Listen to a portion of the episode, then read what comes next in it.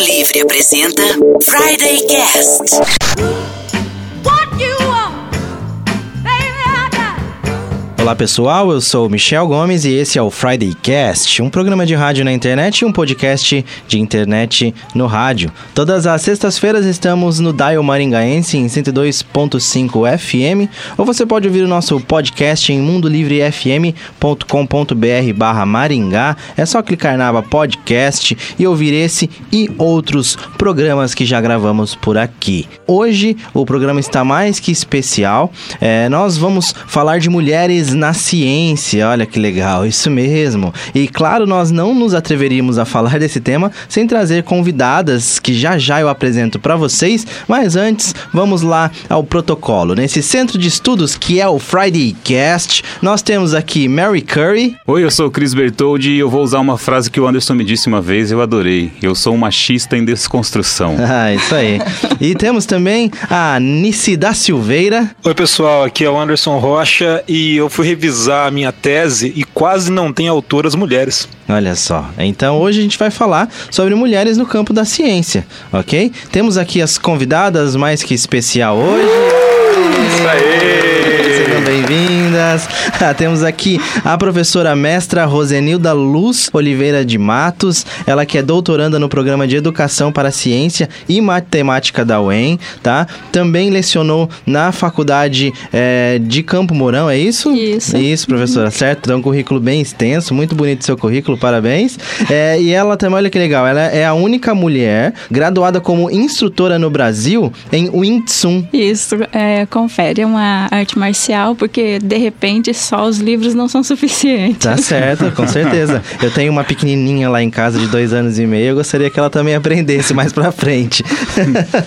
Muito bom. Seja bem-vindo ao programa. Obrigada. Muito obrigado. Obrigada. Tá? E temos também aqui a doutora, professora doutora Fernanda Acorce, tá? Ela estuda mídia, educação e feminismo e é professora de comunicação e multimeios da UEM e de publicidade e jornalismo do Unicesumar. É isso, professora? É isso mesmo? Tudo bom, professora? Tudo bem. Prazer ter você aqui com a gente. O prazer é meu, eu acho que posso dizer por nós, né? É nosso por vocês abrirem um espaço pra gente falar da mulher enquanto sujeito do conhecimento. Ah, Obrigada que legal, pelo convite, pelo tema. A gente que agradece, a gente estamos aqui hoje para aprender bastante, né? Acredito que falo pelo Anderson e pelo Cris também, e para passar um pouco mais de conhecimento para os nossos ouvintes. Nós trouxemos algumas grandes mulheres aí do mundo da ciência, tá? E a gente vai conversar um pouco sobre elas e conversar também sobre o campo, os campos de estudos. Né? Então eu queria abrir falando com vocês. Queria que vocês explicassem primeiro a professora Rosenilda, explicar um pouco qual que é o seu campo de estudo, professora. O meu campo de estudo ele estava um pouco abrangente, porque quando eu comecei eu queria estudar todas as mulheres da ciência. E claro que o meu orientador já falou, não, né, não dá por uma questão lógica, né, impossível. Então,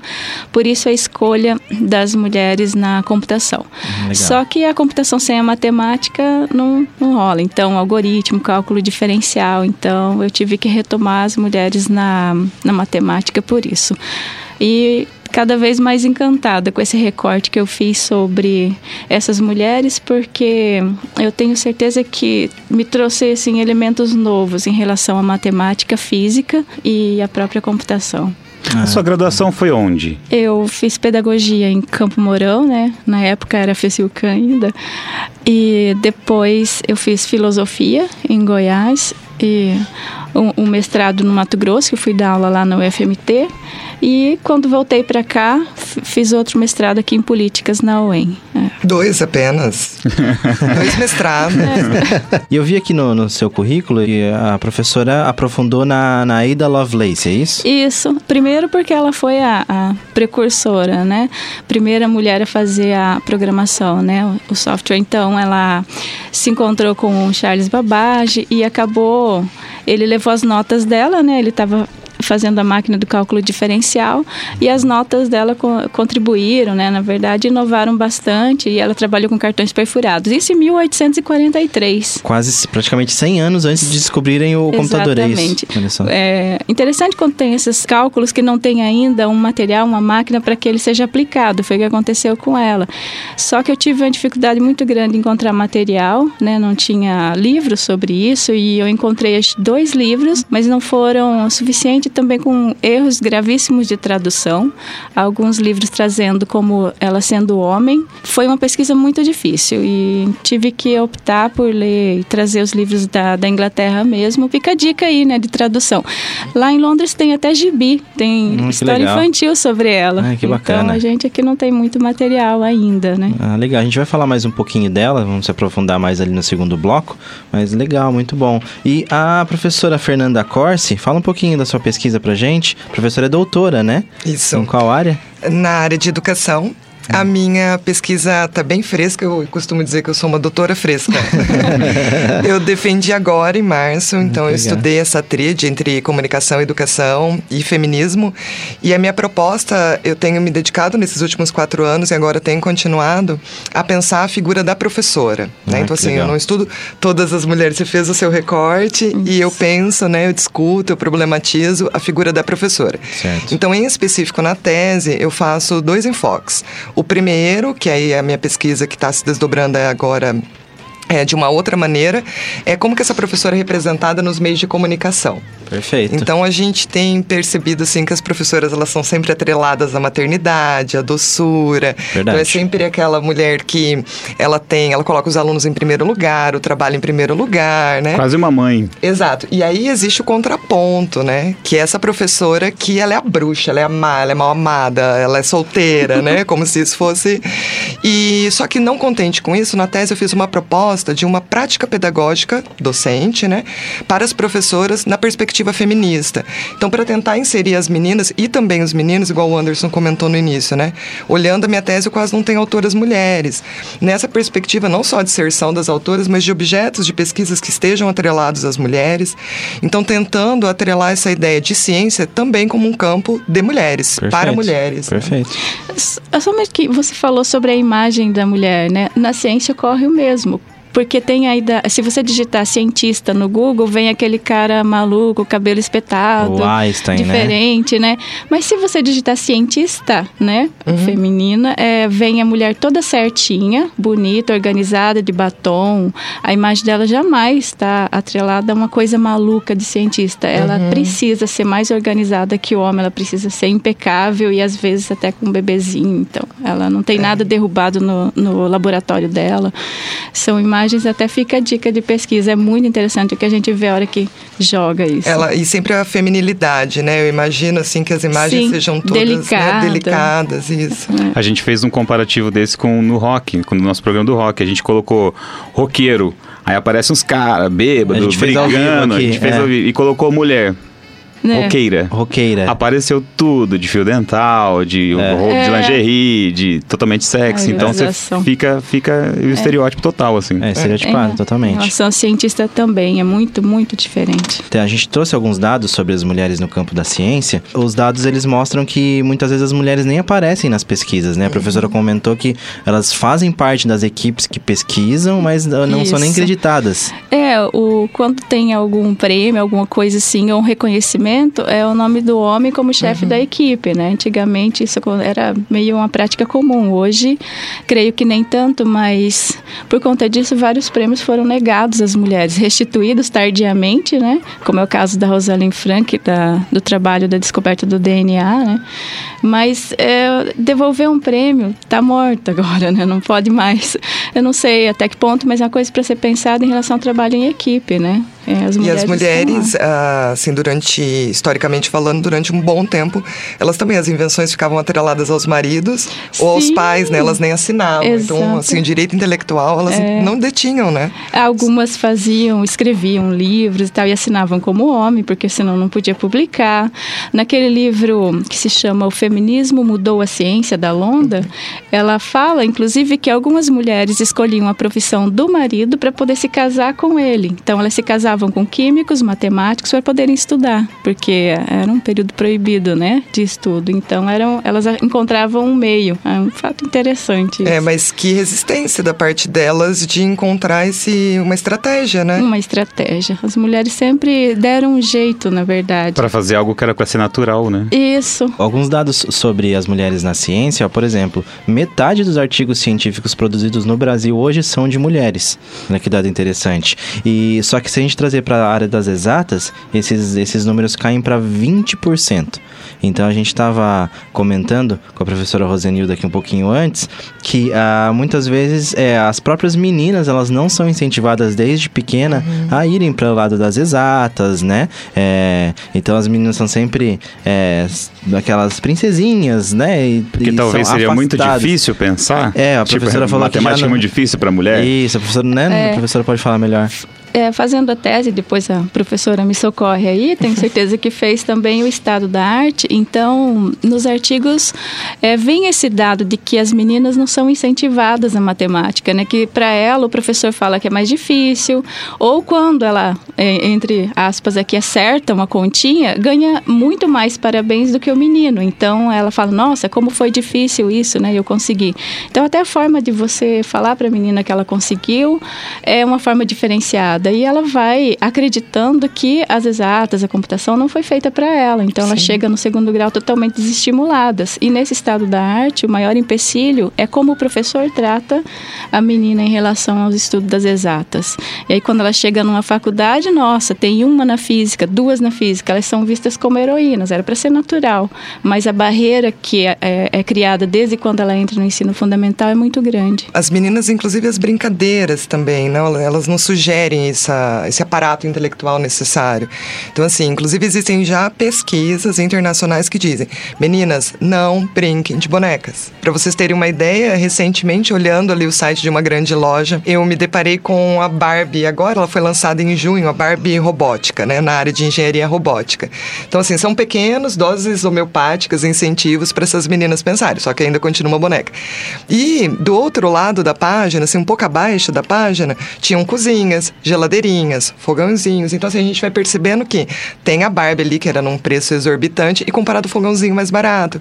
Então, essas, as brincadeiras das crianças, atrelada ao ensino, à educação, à escolarização, acabam por deixar a menina numa situação de passividade. Certo. Então, a Organização das Nações Unidas para a Educação e para a Ciência, a Unesco, ela lançou agora, eu pelo menos tive acesso há uns 5, 6 dias atrás, um livro que excelente, assim, eu não consegui lê-lo completamente, mas ele traz dados incríveis, porque ele vai trabalhar exatamente com dados sobre a formação de meninas voltada para a área da ciência, tecnologia e matemática. Então, eles fazem desde um estudo de classe social, etnia, para ver onde essas meninas estão, o que está sendo feito por elas, para tentar pensar um pouco. Então, existem iniciativas, mas a gente tem pensado nisso e problematizado numa perspectiva realmente de trazer essa menina para esse cenário. Então, sai de cena esse espaço doméstico, esse espaço que ela fica numa sensação ou numa impressão de passividade, e ela fica atrelada justamente a um espaço de resistência, de problematização, de reflexão. Então, as brincadeiras também interferem nesses espaços, né? Também sugerem esses espaços. Em relação ao feminismo, eu não creio que a, a mulher tenha, tenha essa, essa conotação de luta, de querer ser igual, tomar o lugar do homem, né? Mas a, a frase que a Mary falou no livro dela do direito da mulher é assim tocante, né? A mulher tem que ter domínio sobre si mesma, né? Isso que é o verdadeiro poder, né? Ser dona de si, não do outro ou do homem ou de quem seja, mas dela mesma. Acho que a liberdade, a luta, ela acontece por aí. E esses espaços restritos, né? Porque se a gente disser assim, o que é de homem, o que é de mulher, então a gente realmente vai ficar num espaço muito mais restrito. Porque a ciência, historicamente, ela é masculina, né? Então a gente vai parar para pensar, o conhecimento, ele é masculino. Eu Perfeito. sempre faço, assim, uma analogia quando eu estou discutindo isso nas minhas turmas. Olhem, assim, eu acho que, de novo, cito o exemplo que o Anderson mencionou no início. É, olhem as referências de vocês. Se eu dissesse agora, assim, Cris, pensa num livro. Dificilmente você lembra. Claro, a gente tem hoje grandes autoras que estão aí no- entre os best-sellers, né? São conhecidas. Mas a gente tende a atrelar a literatura, o conhecimento, a matemática ao masculino. Então, assim, é a restrição de um espaço, né? Perfeito. E é, a gente está finalizando já o primeiro bloco aqui do programa. E aí, é só uma coisa que me ocorreu agora: quanto conhecimento a gente já não perdeu na história da humanidade por não ter dado espaço a mulheres, né? Sim. Então já deve ter muita Nossa. coisa que ficou para trás aí. Verdade. Então é uma coisa para se pensar. Bom, a gente vai encerrando. Já já a gente volta com mais mulheres na ciência. Valeu, tchau. Cadê meu celular? Eu vou ligar pro 80. Vou entregar teu nome e explicar meu endereço. Aqui você não entra mais, eu digo que não te conheço. E jogo água fervendo se você se aventurar. De volta com o Friday Cast na Mundo Livre FM. Hoje nós estamos falando sobre mulheres na ciência. A gente estava conversando, eu tenho uma dúvida pessoal. Eu tenho uma menina em casa de dois anos e meio e eu queria saber como que nós, como pais, dentro de casa, a gente pode incentivar nossas filhas, né, a irem para o lado da ciência, ter um pensamento mais crítico e fugir desse lado comum, desse pensamento comum que a gente ainda tem, né, na, na, nos lares e nas casas. Assim, não existem fórmulas, né? Existem algumas ideias para a gente pensar, porque cada criança tem as suas particularidades. Mas uma grande questão é assim: nós temos muitas habilidades e por conta desse machismo que o Cris até estava mencionando anteriormente, né, que ele está em desconstrução, é, a gente acaba fazendo o que com as crianças? Colocando as crianças numa redoma em que elas não podem muitas vezes desfrutar, desenvolver essas habilidades. Então as brincadeiras são passíveis de, de serem repensadas. Então assim, por que não a criança não brincar de bola, no caso da sua filha? Perfeito. Por que uma menina não brincar de carrinho, né? Então a gente começa a parar para pensar, ah, por que ela não pode construir alguma coisa, Fer- né? Fernando, seria o caso de apresentar outros mundos, outras possibilidades para ela, né? Porque essas Não divisões que são sexistas, então assim, o carrinho é do menino, bo- a bola, É. né? Ai, você não pode se sujar, filha, ó, a mãozinha. Vai lá, por que que não pode se sujar? Quem disse que menina não pode se sujar? Só que são coisas que estão, é, como a gente estava mencionando, elas são tão enraizadas Enraizadas, que a gente é. não para para pensar. Então, assim, é, não é só construir engenheiras, mas construir meninas que pensam de um modo geral. Perfeito. Que pensam a sua afetividade, que pensam as suas construções e aí, em específico, que pensam as suas habilidades. Porque eu conheço é, muitas meninas frustradas porque elas não têm acesso, ou não tiveram em algum momento de suas vidas, acesso àquilo que elas gostavam, porque aquilo é conhecido como de garotos. Até mesmo na área educacional. Você veja, quando eu fiz ah, uma disciplina né, no, no ensino fundamental, então eu tinha indústrias caseiras. Eu ia fazer bolo na cozinha, né? E o meu irmão, que também estudava, ia fazer técnicas de escritório. Então as meninas obrigatoriamente tinham que fazer bolo na, na cozinha. E os meninos poderiam fazer o que quiser. Então, eh, não é uma culpa, né? Não existe culpa, foi um processo, mas ah, a educação contribuiu muito para essa separação também, penso. né? Sem dúvida, né? A família, a educação, a mídia, né? Essas grandes esferas, pilares sociais colaboram. né? Até 1942, por exemplo, a menina era proibida de fazer educação física. Porque não era é, compatível com o seu porte físico, né? Então, quando ela pôde fazer educação física, faziam o quê? Jogavam uma corda para as meninas, uma bola para os meninos. Hoje, obviamente, isso tudo também está muito diferente, mas você veja, é, o menino estava lá correndo e ela sentada ali porque, né? Era Numa menina condição de espera, né? em que a lei educacional não permitia, né? Essas brincadeiras. essas E aí a gente fala assim, ah não, mas isso é coisa do passado.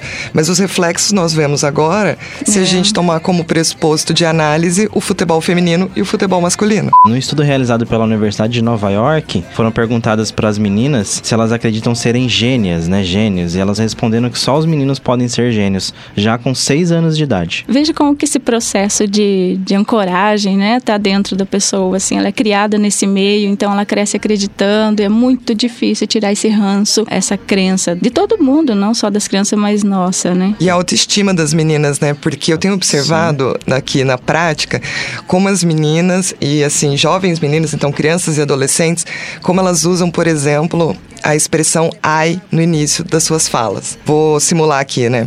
Ai, Cris, você pode fazer. Então, assim, é- é- são essas sensibilidades, sabe? Essas docilidades que vão, de alguma maneira, através, nesse momento, dos seus discursos, mostrando essa falta de autoestima. Então, é como se esse ai situasse, né? Essa menina dentro de uma condição de sofrimento, de dor, assim. Porque trabalhar a autoestima é fazer com que elas façam discursos mais sérios, sem a necessidade de colocar um, um ai.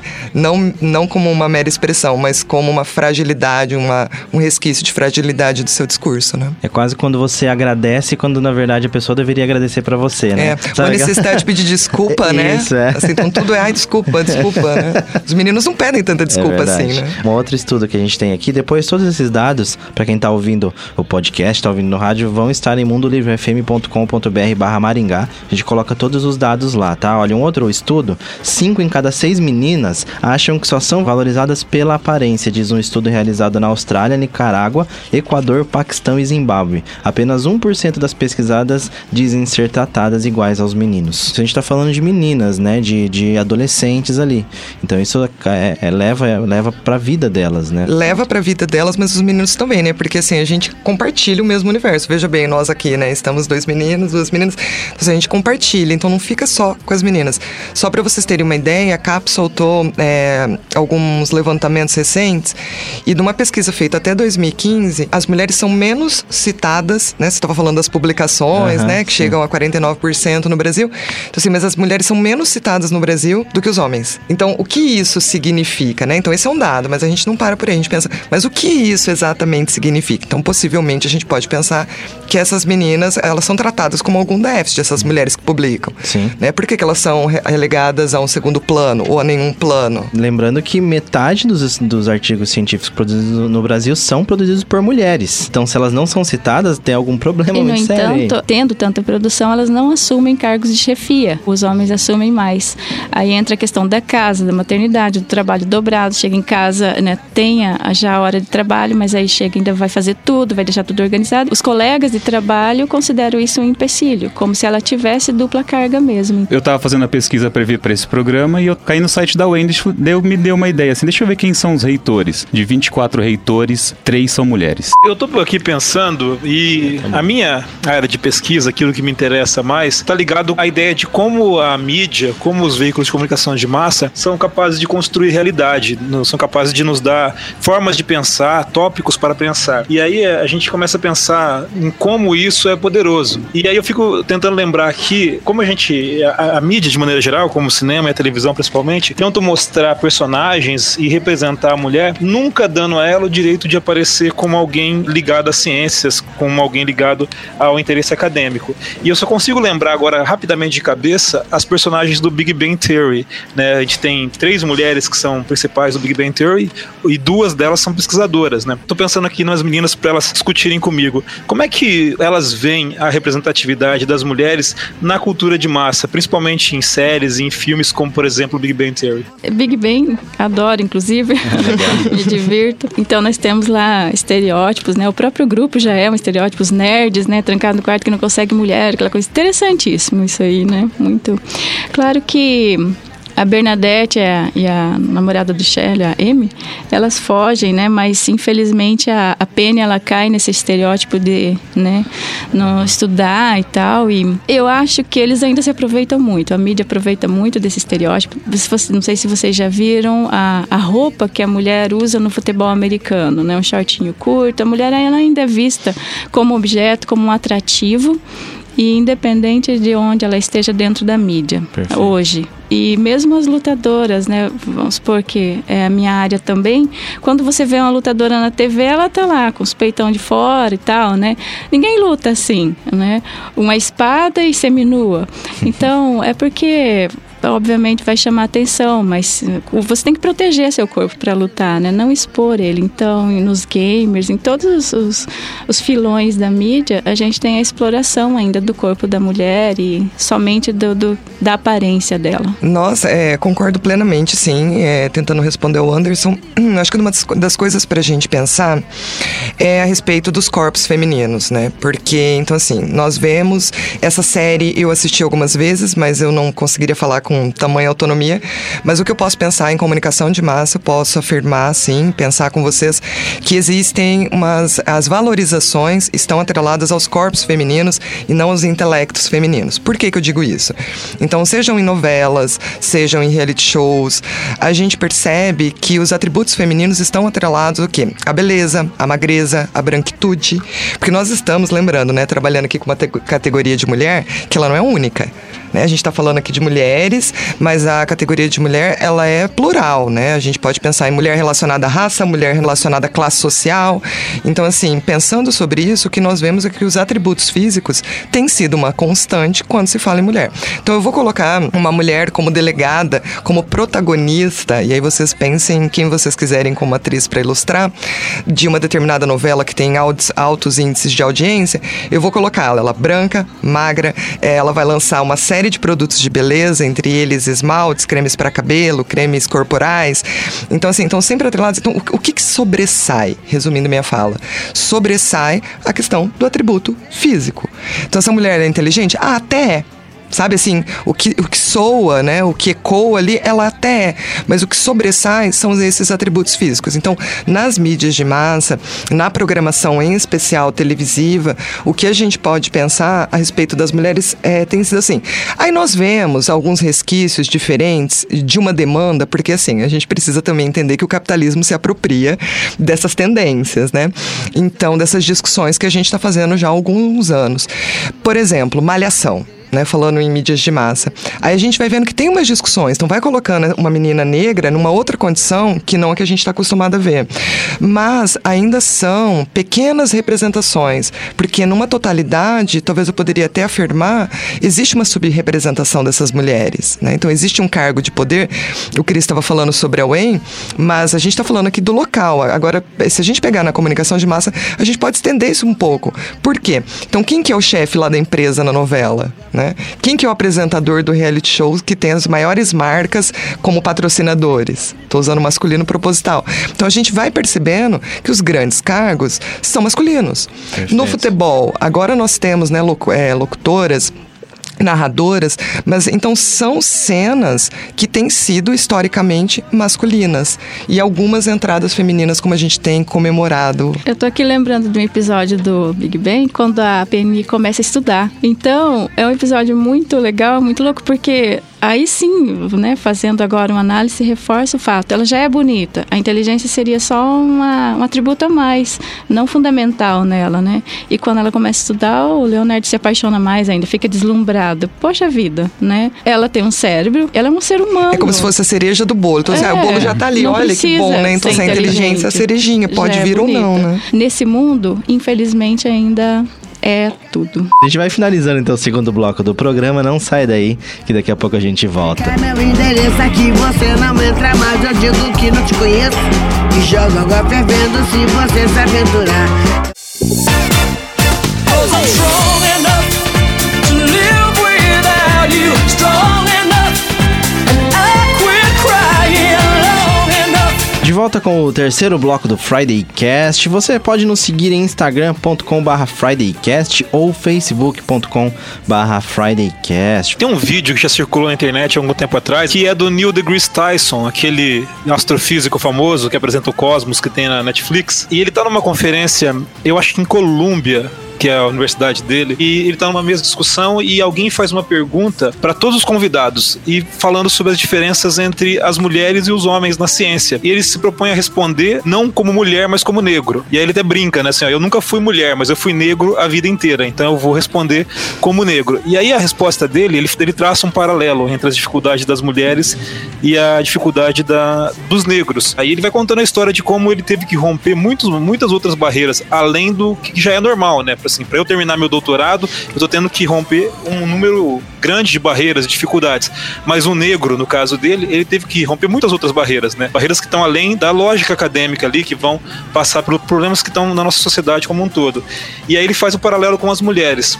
E aí eu, eu queria é, pensar nisso, assim, o que, que uma mulher tem que ter a mais, o que, que ela tem que fazer a mais ah, do que um homem para conseguir se sustentar como pesquisadora, como cientista? Bem assim, eu acho que não é fazer a mais ou ter algo a mais. Eu reformularia isso no seguinte sentido.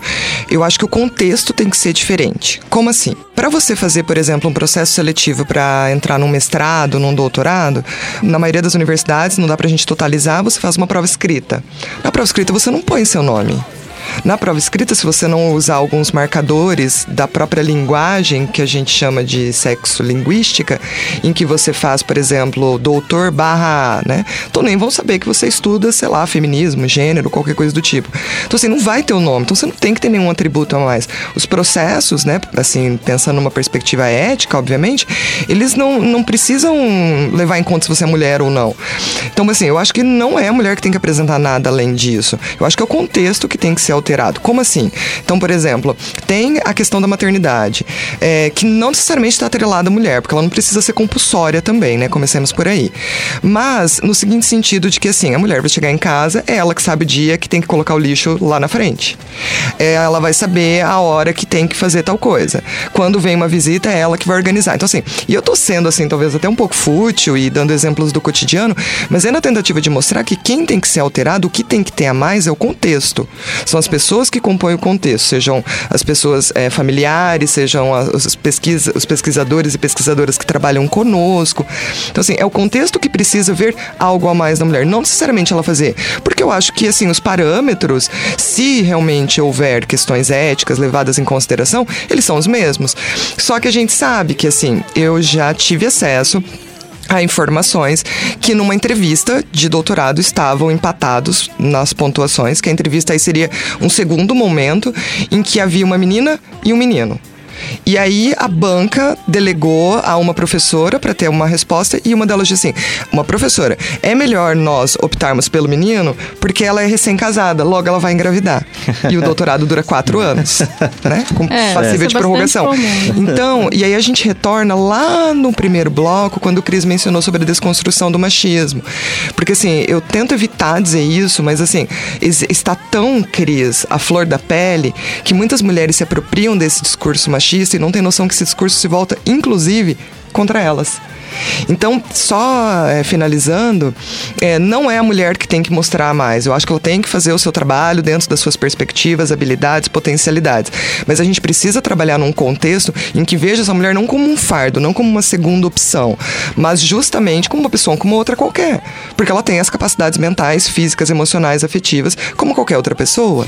Realmente, ela não tem que fazer, mas é o que ela tem feito até hoje. Sempre É, acho, que mais foi, eu acho que foi, que o foi, ponto- foi nesse ponto que acho que o, que o Anderson quis É, eu acho tocar. que o ponto era exatamente Ela- esse, né? O que ele está dizendo e o que eu estou reproduzindo aqui é o que elas tiveram que fazer, o que no caso ele teve que fazer até hoje para conseguir isso, né? Assim, a, a noção de, de igualdade, ela ainda não é alcançada. Talvez ela esteja Não, longe de ser sem alcançada. dúvida. Uhum. Veja bem, se você olha as imagens da Marie Curie, por exemplo, sempre com aquele vestido preto, sempre a eterna viúva, né? Cabelo, ela não, não, não era diferente, ela não soltava aquele cabelo, ela não se vestia de mulher, né? Para poder é, ser respeitada, poder trabalhar ou para passar às vezes como invisível no meio, para não ter nada que distraia, né?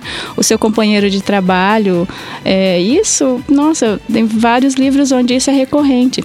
Então, quando a mulher faz a mais, ela ainda tem que se dedicar em dobro, penso, receber menos, né? Na maioria das vezes, e não aparecer, é, não como feminina, não linda como toda mulher é porque até isso incomoda no trabalho. Né? Eu lembro de ter lido no livro da Londa é, quando tinha o químico e a química trabalhando no laboratório, não lembro agora o nome dele, mas a Londa é, escreveu o livro Feminismo da Ciência, e aí ela tá de cabelo solto e ele fala para ela ir trabalhar lá fora, em outro lugar, porque ele não queria ver aqueles lindos cachos ruivos atrapalhando a atenção dele no laboratório.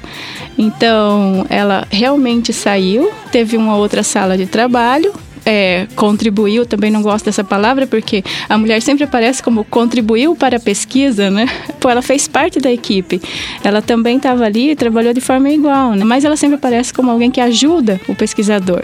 né? Ela é uma pesquisadora. E aí ela trabalhou muito de forma igual, porém em outro lugar, porque ele não suportava nem ver os traços femininos dela, porque ele se sentia atraído e se atrapalhava ele. Então o problema, obviamente, não é dela, é dele. E a gente se sujeita, né? é, pensando a respeito respeito da tua fala e agora no que o Anderson tinha mencionado, a gente acaba se sujeitando a algumas situações em prol da ciência, em prol do conhecimento, em prol da academia, justamente é, porque somos mulheres. Existe sim uma sujeição feminina a toda uma palavra que a gente tem que tomar bastante cuidado, mas é uma meritocracia. Então, assim, ela é mulher, mas ela, ela entrega nos prazos, né? Então, Mas assim, você já ouviu é, isso, né? Nossa, mas você vai dar conta de tudo isso, né? Você tem coisas pra fazer. Uai, o homem também tem coisas pra fazer, mas por que pergunta se só a gente vai dar conta? É. Né? Como se fosse um atributo só nosso. E muitas vezes a questão do salário, a própria CAPES, a Coordenação de Aperfeiçoamento Pessoal do Ensino Superior, a CAPES, ela, se você entrar no site agora, ela informa que as mulheres, dentro da pesquisa, dentro da docência, ainda ganham menos que os homens. Então, assim, é, acrescentando ao que eu tinha dito anteriormente, são coisas que a gente tem que fazer a mais, ou seja, ganhar menos, é um paradoxo, né? Sim. Saiu uma pesquisa um tempo atrás, há pouco tempo atrás, no Canadá, que no Canadá, que é um país legal, que a cada dólar ganhado pelo homem, a mulher ganha 62 centavos para a mesma função. Deixa eu tentar fazer uma outra abordagem aqui ah, que, que me ocorre. É toda vez que eu vejo, vejo algum caso de, de uma mulher tendo que fazer a mais ou tendo que ah, entregar uma coisa que um- geralmente não seria exigido de um homem, a gente, a gente entra nessas discussões, eu e minha esposa, assim, a gente acha uns colegas e fica é, resmungando sobre isso. Mas eu sempre uso um argumento que é uma coisa que me incomoda mais, eu não sei se eu estou sendo é, ingênuo, me incomoda mais quando isso acontece no ambiente acadêmico. Porque a gente sabe que acontece em todos os ambientes, né? Assim, isso acontece é, em qualquer lugar, assim, enumere em qualquer lugar e vai acontecer lá também. Mas no ambiente acadêmico sempre me dá uma dor maior, me dá um constrangimento maior. Ah, se vocês veem como eu também que em um lugar onde as pessoas tiveram anos de estudo, anos de formação, oportunidades de, de aprender um pouco mais ah, e tentar refletir, criar uma consciência crítica sobre tudo, sobre qualquer coisa. Isso devia ser um pouco menos do que no resto do, do- nos outros ambientes, nos outros lugares? Você disse que isso te incomoda, justamente, penso eu, porque a universidade, o ambiente acadêmico está relacionado ao conhecimento. O conhecimento se relaciona à liberdade. Liberdade de expressão, liberdade de sentimento, de tudo. E aí é justamente nesse ambiente que ele é muito opressor. E talvez isso que te incomode, assim como me incomoda também. Porque, poxa vida, se você não pode é, ser tratado de forma igual, né, é, nesse ambiente, imagina os demais, né? Um ambiente onde você teoricamente é livre, pelo menos deve ser crítico, mas não é isso que acontece. Em todos os lugares, fere a gente quando pede da- das- de todo mundo, né, principalmente das mulheres, a criticidade, o exercício da liberdade, da própria cidadania, e no entanto é justamente nesse lugar onde a gente é atacado de todas as maneiras. E as mulheres sabem disso, né? Sabem do que eu tô falando. É, eu acrescentaria, assim, é, eu acho, Anderson, também, porque é o universo onde a gente está inserido. E, historicamente, quantas vezes houve o silêncio, né? O silenciamento dessas mulheres? Quanto da ciência já não foi desperdiçada, morreu, hoje está enterrado, ninguém vai saber, porque as- essas vozes femininas não vieram à tona, né? Então, assim, isso também me preocupa muito. Mas, assim, é, é, numa reunião a gente consegue perceber, por exemplo, um conceito que a Rebecca Solnit, ela trabalha, que é mansplain. Então, a gente tem numa reunião, assim, ah, são 10 mulheres e 3 homens. Né? Por exemplo, no setor da educação, da comunicação, assim, a gente vê mais ou menos essa quantidade. E aí, uma mulher tá falando, tá sempre um homem ali interferindo, tá sempre um homem interrompendo, né? Então, assim, isso me incomoda, assim, arduamente, porque, por exemplo, na esfera onde eu estou, as mulheres ainda são maioria, né? Então, dentro desse hemisfério da educação, educação e comunicação. Mas, por outro lado, a gente consegue perceber que esse silenciamento, ele ainda prevalece. Como, por exemplo, nessas reuniões, como, por exemplo, no aceite dos trabalhos, como, por exemplo, na citação, que a gente estava mencionando que as mulheres são menos citadas que os homens. Então, assim, imagina, se a gente não cita, por que, que é importante citar, né? Eu acho que, assim, dá pra gente chegar num acordo de que nós estamos compartilhando, socializando conhecimento. Se você não é citada, em algum momento, o teu trabalho fica ali obsoleto.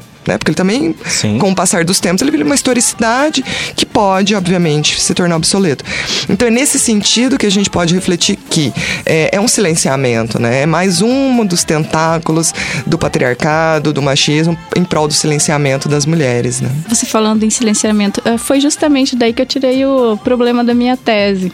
Porque eu lia que as mulheres estavam presentes na área da computação, presentes na área da matemática. Eu não encontrava isso de fato, né, no cotidiano ano. Então, onde estava a falha? Onde não está contado isso? Por que, que isso não está escrito? Então, quando busca e vê que a primeira programadora foi mulher, entre outras, né? Acho que depois a gente vai falar mais disso mas elas não aparecem nos livros. Então esse silenciamento ele foi intencional historicamente, né? Só pra concordar contigo, realmente, porque isso que a gente sabe, né? A gente tá toda hora aqui, eu acho que todos nós citando pesquisas e citando informações que nós temos acesso, mas eu fico sempre pensando assim, e o que a gente não tem? Ou nunca vai ter, né, por conta de N fatores, acesso. Exatamente. Né? Então, quantas informações estão perdidas por aí e não serão descobertas, né? É, teve até a polêmica da esposa do Einstein, Mi- Mileva Marit, É, que ela que fazia os fazia os cálculos para eles. Ele tinha que o Einstein era meio, ele não era muito bom mesmo, realmente em cálculo, essas coisas. Ele é meio avoado, tipo, realmente ele não conseguia muito pentear o cabelo, fazer coisas assim, é. E ela que, fa- que fazia toda a parte, a parte intele uma grande parte intelectual da teoria da relatividade foi ela que Sim, calculou. é. E não é um assim um, um- uma contribuição, foi um Não, trabalho ela junto um com o cara. trabalho, é. Saiu na Super Interessante, acho que em 2001, alguma coisa assim. É, realmente a teoria é do Einstein, mas qual dos dois? Se é a esposa ou ele, assim? É, mas o mérito, né, engraçado. O mérito é só né? dele, apenas dele. Ninguém nem foi sabe assim quem também. é. Eu, eu não soube eu falar nu- o nome eu dela nunca aqui tinha agora. ouvido falar dela. Mas olha, até esse ó, momento agora. Mas nunca olha tinha essa análise. Você tá falando. Ninguém sabia que ele era casado, porque ninguém fala da esposa do Não, cara. não, né? verdade. Só que aí a gente vai falar lá da primeira mulher que foi da computação, porque ela era casada, ela tinha não sei quantos Sim, filhos. Por sim. que a gente contextualiza a mulher dentro? Contextualiza. O- Engraçado isso. A? A Ada Lovelace, né? Eu É. fui pesquisar sobre ela ontem, tava dando uma olhada e falei, olha que legal, ela era filha do Byron, né? Isso. Associei. Eu fui ler e aí eu vi que ele abandonou ela quando ela era bebê. Eu falei, olha que, É. né? Que, que, Que pai bom. que pai maravilhoso. Então todos os artigos vêm ler. Ah, Eida, filha do Lord. Primeira coisa, não tem nem nome, ela é filha do Lord Byron, que a Exato. abandonou e só viu uma vez, creio. E ela já tinha lá nove anos, depois nunca mais viu, ele não quis saber mesmo. Foi muito cruel a história dela, sabe? Ela teve uma mãe muito presente e tal, e mais a mãe, por não querer que ela seguisse os rumos do pai, proibiu ela de fazer poesia, porque ela gostava muito. Então ela obrigou a Eida a estudar matemática, mas ela já ela gostou de matemática. O que aconteceu aqui com a Mileva, eles fizeram um acordo de divórcio e incluía uma cláusula que o cientista tinha que passar o dinheiro do prêmio Nobel caso ele ganhasse. E ele repassou. Mas não aí tá. na escola a gente aprende sobre ele. Apenas ele. Né? Só ele, só ele. Eu não sei nem Então, são pronunciar o nome dela. Não contadas, né? Aqui é Mileva Marik, Marit, não sei falar o nome dela. Albert Einstein todo mundo fala. Marit, é igual, igual a seleção da Croácia, é tudo tino. filho. Ah, é. Mileva, é, ela é sérvia, né? Matite, isso. É que ela é sérvia.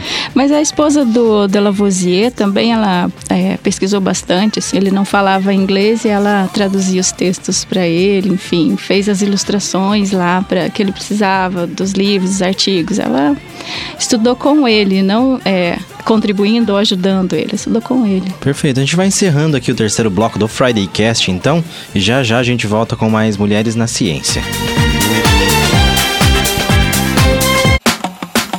Menina pretinha, exótica não é linda.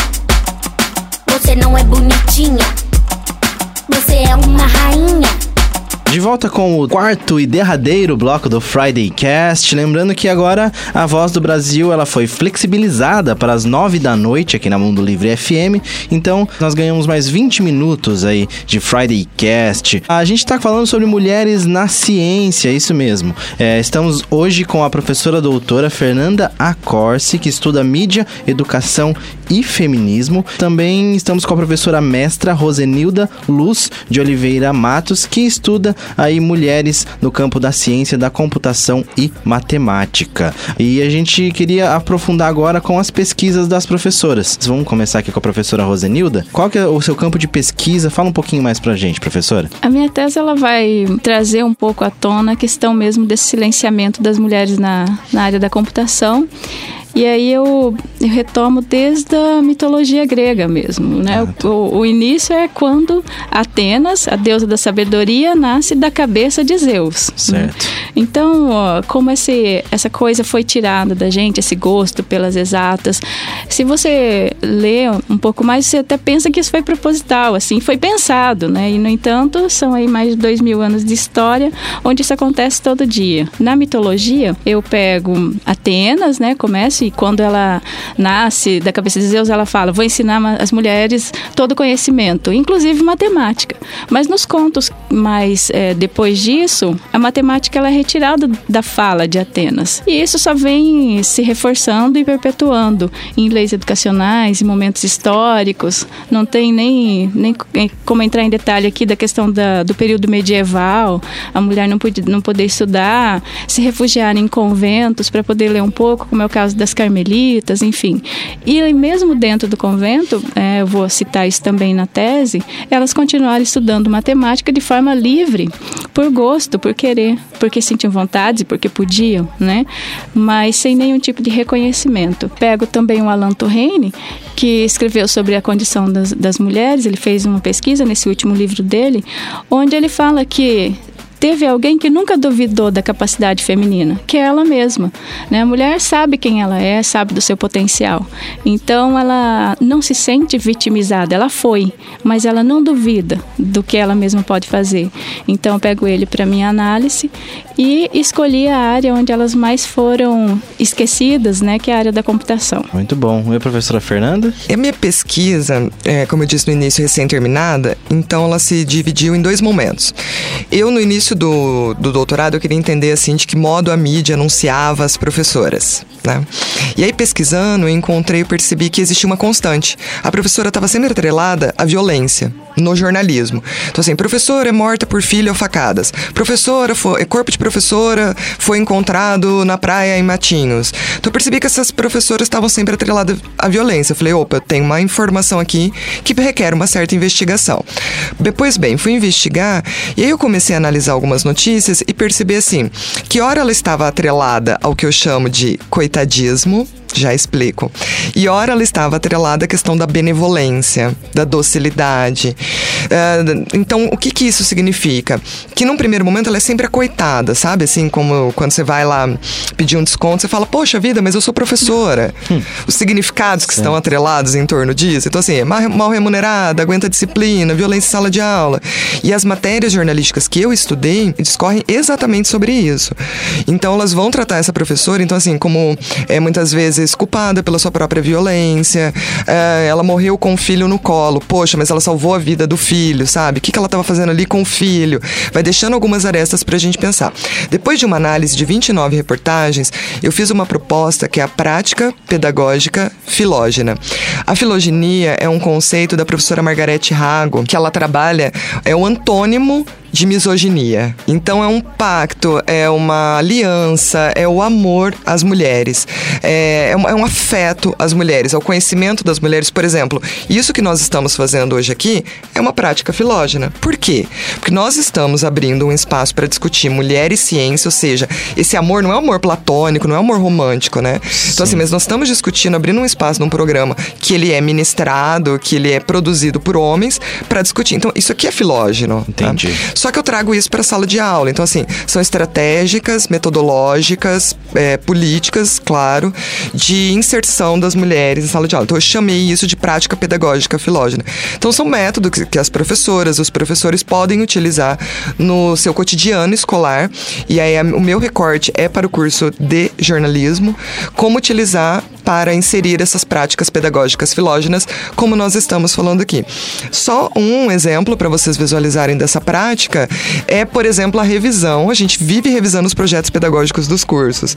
Então, por que não inserir mais mulheres nas referências eh, que vão nortear os saberes, né, dessa geração que vem aí depois desses- dessas revisões dos projetos? Tô aqui lembrando de uma dificuldade que eu tive, eu queria compartilhar isso, foi o fato de não encontrar referência, né, bastante suficiente no Brasil, mas justamente porque vinha como homem, né, Hopper como ele, mas aqui eu tô lembrando que ela ganhou o prêmio de homem do ano, porque não, não era dado esse prêmio às mulheres, então, você lá, né, ela que ganhou como sendo homem do ano, e as mulheres sendo contratadas como homens computadores no contrato lá na carteira, enfim. É, poxa vida, por que não, não, não dão um prêmio, né, mulher do ano, mulher por isso? Não, então essa prática não tinha. Então, quando você lê, é, você tem que pesquisar além disso para ver se era homem mesmo, né? Como é o caso do, da, daquelas mulheres computadores do filme. Estrelas Além do Tempo? Isso, isso. Isso. A nossa dica de, de sexta é o filme Estrelas Além do Tempo. Lindo. Ah, que legal. Eu infelizmente ainda não assisti. Pode, Como pode assim falar. não assistiu? Eu não assisti. É, eu- Spoiler. é. Ah, então, não, mas não tem problema. termina é eu aí você vai contar querer o assistir filme. mais ainda. É, é um filme muito interessante, né? Que, em virtude do período da guerra, elas foram contratadas para trabalhar na NASA, enfim, com computação. Obviamente, era dividido por causa da segregação. Então, computadores de cor, como eles chamavam, né? As mulheres negras trabalhando e os computadores simplesmente. E em áreas separadas também dentro do prédio. Então, isso dificultou. Teve várias coisas que dificultaram de não terem banheiro, não terem o seu próprio café, né? Café para negros, café para brancos, essa coisa é ridícula, mas elas trabalhavam muito bem e aí uma delas queria né, sair dali do- dos computadores, enfim, da máquina de calcular, para poder operar uma máquina nova que tinha chegado na NASA. Mas ela não, não conseguiu programar, então ela foi na biblioteca. Claro que nesse período também negros não poderiam entrar na biblioteca. Então ela acaba roubando um livro de linguagem de programação, Fortran, isso, a linguagem Fortran, ela compreende, ensina os colegas e ela se torna a única programar essa máquina. E aí eles tiveram que chamar e ela se recusou a ir sozinha, ela levou todas juntas, 70 legal. mulheres. E assim ela começa e o filme é maravilhoso, indico bastante, sabe? Interessantíssimo. É a nossa dica de sexta, então. Hoje o filme Estrelas Além do Tempo vai estar lá no nosso site, junto com as outras dicas de hoje. Programa com bastante referências. Eu tô pensando aqui ainda na, na questão da representatividade na comunicação de massa. Eu fico pensando em como a gente vai tentar lutar, se aqui isso, essa é a palavra, para que as coisas eh, tendam à igualdade ou tendam a uma- um equilíbrio, né? Que a- as mulheres não tenham que passar mais pelos problemas que, que têm passado até agora. E eu sempre acho que comunicação de massa, os filmes e a televisão principalmente, são uma boa maneira da gente tentar educar, né? De a gente tentar mostrar exemplos e tornar as coisas aceitáveis. Eu fico pensando aqui como é que a gente conseguiria eh, imaginar personagens que incentivassem ah, a essa discussão. Eu falei do Big Bang Theory eh, porque eu- é o único é o único série que eu vejo mulheres cientistas, assim, que elas estão trabalhando e que elas mostram que elas podem trabalhar com isso. Ah, eu não consigo imaginar mais ninguém. Vocês concordam comigo? Eu sei que a Fernanda é da área de comunicação também, pesquisa, que a gente precisaria de mais eh, personagens femininas trabalhando no desenvolvimento da ciência, eh, mostrando que essa é uma possibilidade, que a ciência não pertence só ao homem e que a, a- a carreira acadêmica também é, é destinada e também é possível para as mulheres? Agradeço essa pergunta porque é uma das coisas que eu mais penso, como alterar esse mecanismo, né? E assim, tenho feito essas problematizações desde o início da tese, né? Então, assim, é o que eu tenho para te dizer que não é também uma grande fórmula, a gente não tem resposta, senão o mundo, né? Eu acho que seria muito fácil de resolver as coisas.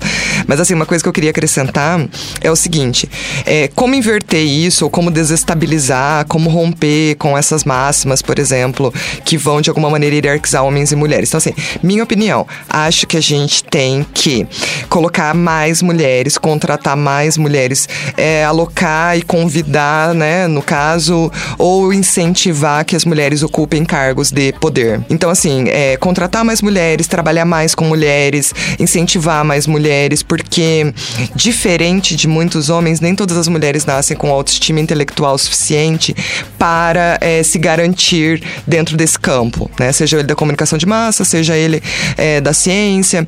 Então, assim, é, como fazer isso? Então, mulheres em cargos de poder. Esse seria o primeiro ponto. Sobre as representações, eu acho que a gente precisa conferir, por exemplo, nos produtos que a gente comercializa dentro da publicidade, eh, nas ideias que a gente propaga por meio das propagandas. A gente precisa também conferir outros lugares para as mulheres. Então, nós temos visto, nem vou citar aqui, mas grandes marcas já repensando seus posicionamentos para tentar conferir outros lugares às mulheres. Então, assim, eu acho, Anderson, que isso já tem sido feito.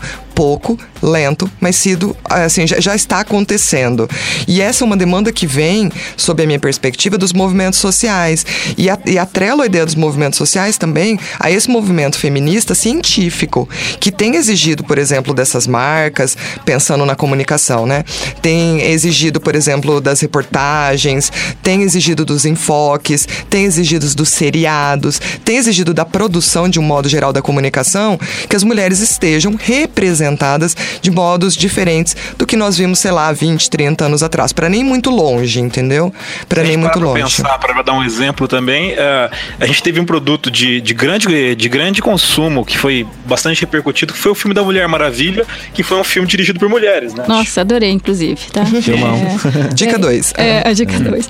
E recebeu algumas críticas, eu vi na, na internet, pelo fato dela, como é que é? Tá depilada, maquiada, alguma coisa assim, né? Pô, É. Eu não vejo isso como um empecilho, eu acho que não é isso. É a Mulher Maravilha, ela pode tudo assim, é, não vai criar, não vai mudar, né? A imagem, mas é um ponto de reflexão. Ah, agora a pergunta é por que, que ela não pode né, aparecer bonita? Por que, que ela teria que aparecer de forma diferente para representar a Mulher Mar- Maravilha? Ela pode estar bonita, pode estar maquiada, pode tudo. Mulher Maravilha, né? É, agora, verdade. eu penso que essa imagem tem mudado bastante é, e a gente até avançou muito em pouco tempo a imagem da mulher na, na TV. Claro que é, não está fácil ainda. Ainda tem se a imagem da gostosona e é burra normalmente, a gostosona, ou a inteligente é feia. É, mas as grandes marcas, como a Fernanda falou, elas já estão revendo essa posição né, nas propagandas, porque, poxa vida, é a mídia, né? O maior poder que a gente tem aí de, de sedução e de, de propagar ideologias. Então, a partir do momento que a propaganda revê a posição em relação às mulheres, muita coisa vai mudar. O problema é que a imagem da mulher ainda rende muito. Mulher e cerveja, mulher e tudo. Aliás, onde a mulher está é sucesso, né? Mas isso tem que sim ser revisto. E aí, por isso o trabalho da Fernanda é tão importante, porque fala da educação. Eu volto a insistir na questão da, da educação. Quando você está lá no ensino fundamental e você conversa com a criança de forma diferente, essa visão vai mudando. Eu tenho uma produtora de áudio e 95% das locuções que me pedem são masculinas para propaganda. E o engraçado é que para espera telefônica, que é como se fosse um, um serviço ou um robozinho, são 95 femininas. Isso tá aí também na cabeça de quem administra as coisas. Isso- Isso me lembra. Ah, igual a computação. O homem achava cansativo calcular. Ele falava, ah, isso aqui é perder tempo, vou somar mais, menos e tal. Isso é, é cansativo. Então colocava uma mulher. E ela acabou se transformando né, em homem computador, como era assim chamada.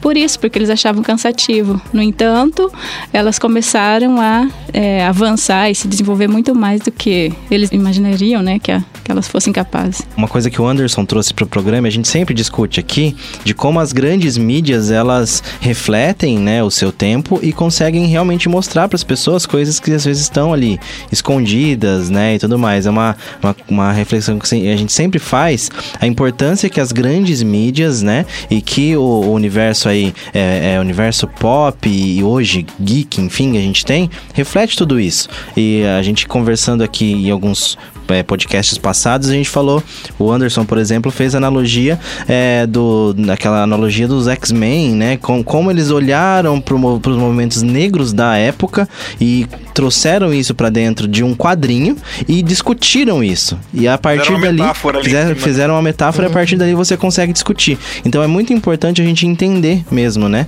Como as grandes massas, você- como você pode trazer essas discussões é, sociais para dentro das grandes massas e Mas é é engraçado, demais. Porque a gente pensa em comunicação, a gente vai se fazendo assim em caixinhas, né? Então, comunicação é uma, a escola é outra, a igreja é outra, a família é outra. E não. É porque, assim, esses discursos midiáticos, eles educam também, eles são pedagógicos. Então, imagine. Tanto pro bem quanto pro mal, né? Exato. E voltando a falar, por exemplo, da sua filha, que você tinha mencionado anteriormente. Então, assim, veja bem, imagina se a escola incentivá-la, se você incentivá-la, se houver programas, propagandas, se ela tiver acesso a um universo em que ela se veja em estados, em movimentos de poder, as possibilidades, ninguém tá falando aqui de inversão de papéis, né? Porque a gente tem que tomar muito cuidado, porque ainda existe uma ideia fundamentalista de que o feminismo, ele é o contrário de machismo, né? Então, assim, a gente tem que tomar muito cuidado, porque assim, nós queremos subverter uma ordem de que as mulheres são subjugadas. Começa por aí. Então, a gente não precisa subjugar o outro, a gente simplesmente Isso. quer um Exatamente. espaço apropriado para a gente construir também, no caso da nossa pauta de hoje, conhecimento, né? Então, imagina sua filha nesse cenário em que ela tivesse todos esses estímulos. Com certeza. E eu digo com certeza porque já existem países que têm trabalhado nessa perspectiva, ela não teria medo de sair sozinha na rua. Né? Porque a gente faz pesquisa, a gente apresenta trabalho na frente de 500 pessoas, a gente vem aqui, dá entrevista no rádio, debater no rádio. Então, assim, a gente faz tanta coisa, só que da nove e meia da noite eu morro de medo de sair a pé. A professora Rosenilda não tem medo que ela dá porrada nos caras. É, e- Então, mas não é porque eu sei lutar que eu vou dar moleza por aí, né? Tipo, ah, Claro. pode vir, vou sair meia-noite. não, muito pelo contrário, vou ter mais cuidado ainda, né? Eu tô com um projeto aqui na universidade de defesa pessoal para mulheres. Ah, bacana. E eu e um professor de jiu-jitsu aqui, a gente começou para as alunas, para as professoras e para o público em geral. Mas assim, a gente sempre discute com as meninas e, e a resposta é, é sempre a mesma, né? A gente não quer aprender a se defender para ter que bater nos outros. A gente queria Isso. que ninguém viesse assediar a gente. É, já seria uma grande coisa. Justamente, é. É, já Eu seria luto- muito melhor. Aí a, a defesa pessoal seria mais uma atividade física, uma atividade lúdica para curtir, para fazer. Isso, é, exatamente. Ela tem outras coisas também que podem ajudar, né? Você não é só a luta em si, mas toda uma atitude de vida, né? Na Isso, verdade é exatamente. isso. Quem aprende a lutar justamente é porque não gosta de briga, né? É para ficar em paz. E a mulher precisa saber, né? Até mesmo faz bem pro corpo, faz bem pra mente e ela vai se sentir mais segura também, vai ter um não vai ser passiva em rela- em relação a- às coisas, né, ao tempo, ela sair. Então, acho que faz parte do processo dela ser dona dela mesma, né? O tema é muito gostoso de falar, né, professora? Muito bom, né? E acho que não, não se esgota, não, a gente não consegue. Na verdade, Não. eu trouxe aqui um- umas observações, a gente não tocou em nenhuma, mas é porque é amplo, é gostoso e eu quero agradecer muito por estar aqui É, e conhecer a professora Fernanda. Concordo plenamente, sim, e acrescento que é uma excelente oportunidade pra gente se repensar. Ah, que bom, a gente fica feliz. É, na verdade, a gente aprendeu muito aqui hoje, né? Acho que o Anderson também. A gente tá aqui quietinho, só ouvindo as professoras falarem. O programa ele vai estar disponível, então, no nosso site. Pra quem tá no rádio, não conseguiu pegar o começo do programa, ou o meio, enfim, pegou só o final. Acesse mundolivrefm.com.br barra Maringá. Nós também somos um podcast. Todas as referências que a gente trouxe no programa de hoje estará no nosso site. Obrigado, professora doutora Fernanda Corsi. Tá? Obrigada, Obrigado, foi um professora. prazer, gente. Obrigada, Muito obrigado. agradeço. Professora Rosenilda, muito obrigado. É, um abraço pro Diogo aí, então. Ele não pôde estar com a gente, teve aí, né, um, um problema é, pessoal, enfim, mas estará com a gente no próximo programa. Volta, Diogo! Isso, o time estará completo por aqui. Até a próxima, então. Valeu, tchau. Tchau! Tell you what this bitch is thinking. You'll find me in the studio and not in the kitchen. I won't be bragging. O Friday Cash foi editado por Audiotune. Acesse audiotune.com.br.